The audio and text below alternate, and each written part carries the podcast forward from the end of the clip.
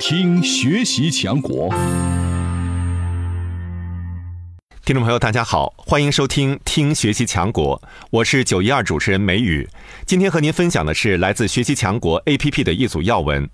在五月十五号举行的亚洲文明对话大会开幕式上，习近平主席发表主旨演讲，站在亚洲文明乃至整个人类文明发展的高度，阐释了文明交流互鉴的深刻思想，为应对全球挑战、促进和平发展提出中国方案，引发社会各界强烈反响。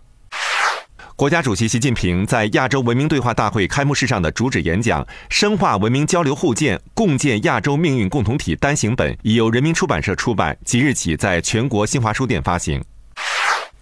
第三届世界智能大会十六号在天津开幕，国家主席习近平致信，向大会的召开致以热烈的祝贺，向出席会议的国际知名企业家、业界领军人物和图灵奖获得者等各界人士表示诚挚的欢迎。习近平在贺信中指出，当前由人工智能引领的新一轮科技革命和产业变革方兴未艾，在移动互联网、大数据、超级计算、传感网、脑科学等新理论新技术驱动下，人工智能呈现深度学习、跨界融合、人机协同、群智开放、自主操控等新特征，正在对经济发展、社会进步、全球治理等方面产生重大而深远的影响。中国高度重视创新发展，把新一代人工智能作为推动科技跨越发展、产业优化升级、生产力整体跃升的驱动力量，努力实现高质量发展。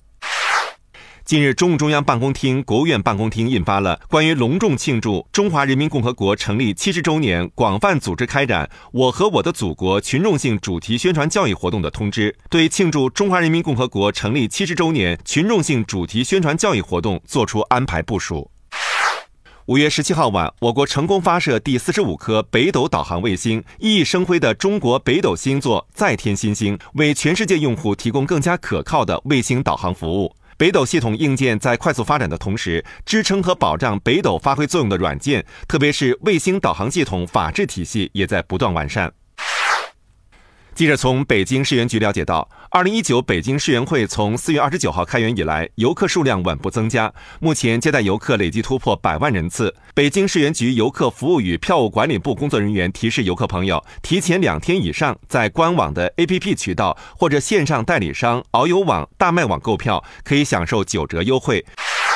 北京市二零一九年积分落户申报工作将于五月二十二号正式启动，申报期共六十天。据了解，北京市二零一九年积分落户规模仍维持在六千人，并实行同分同落。与二零一八年的首批申报相比，二零一九年积分落户的资格条件和各项积分指标均保持不变。同时，个税指标平均每年缴纳额在十万元及以上，加分标准不做调整。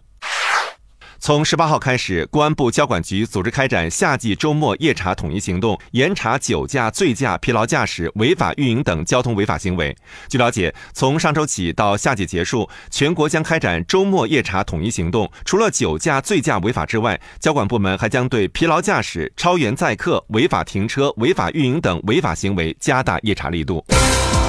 感谢收听今天的《听学习强国》，今天和您分享的是来自学习强国 APP 的一组要闻。我是梅雨，下期节目再会。